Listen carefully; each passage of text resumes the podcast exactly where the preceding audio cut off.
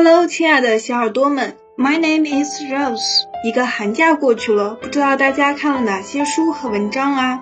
今天我给大家推荐一篇我在寒假读到的颇有哲理的文章，名为《The End of Life》。The End of Life, being the first section of the last chapter, epilogue of Lin Yutang's My Country and My People.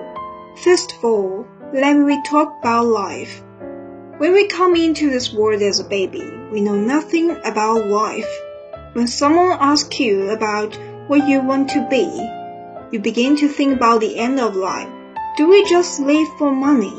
Do we just live for the truth of the universe?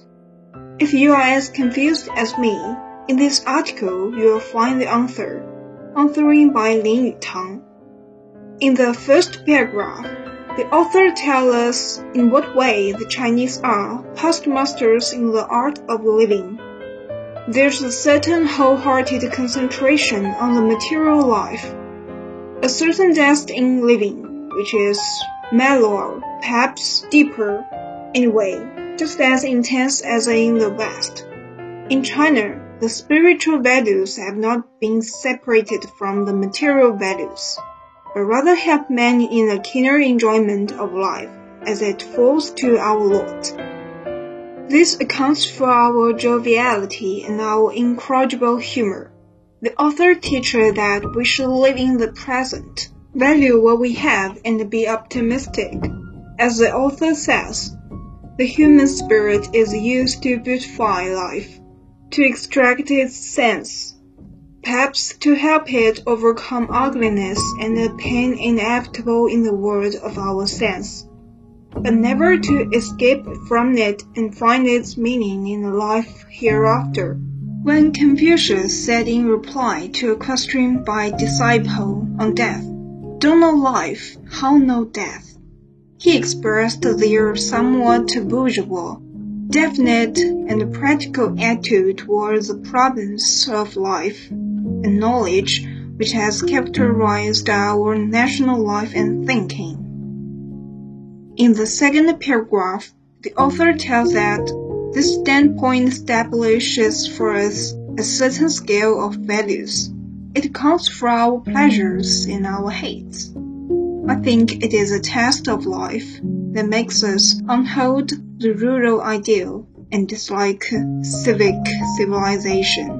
Also, it gives us a belief that no matter what difficult and sorrow we may with, we can see life steadily and see life whole. It teaches us some simple wisdom, like respect for old age and the joy of domestic life, acceptance of life, and of sorrow.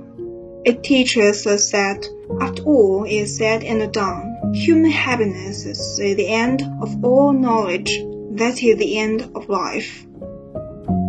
In the third paragraph, the author tells us we are an old nation. That's true. We have over 5,000 long history.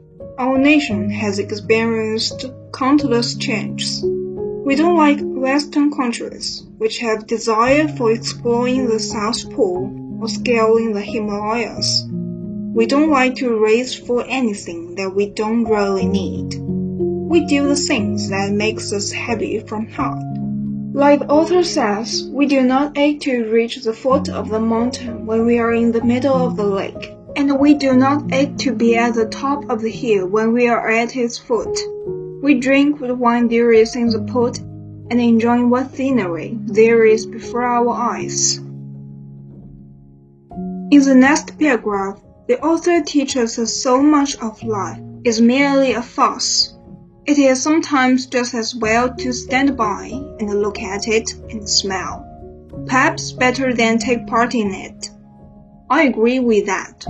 Comparing to the dubious, the glamorous, and the unattainable, we are more ready to hold on to the few things that we know will give us happiness. As age going, we are getting more like going back to nature, which is a source of peace, beauty, and of true and deep and lasting happiness. In the last two paragraphs, the author shows his opinion that we should have the spirit of early autumn. When as we look out on life, the problem is not how to grow, but how to live truly, not how to strive and labor, but how to enjoy the precious moments we have. Not how to squander our energy, but how to conserve it in preparation for the coming winter. This is what I want to talk to you today. Wish you can learn something from that. Thanks for listening. See you next time.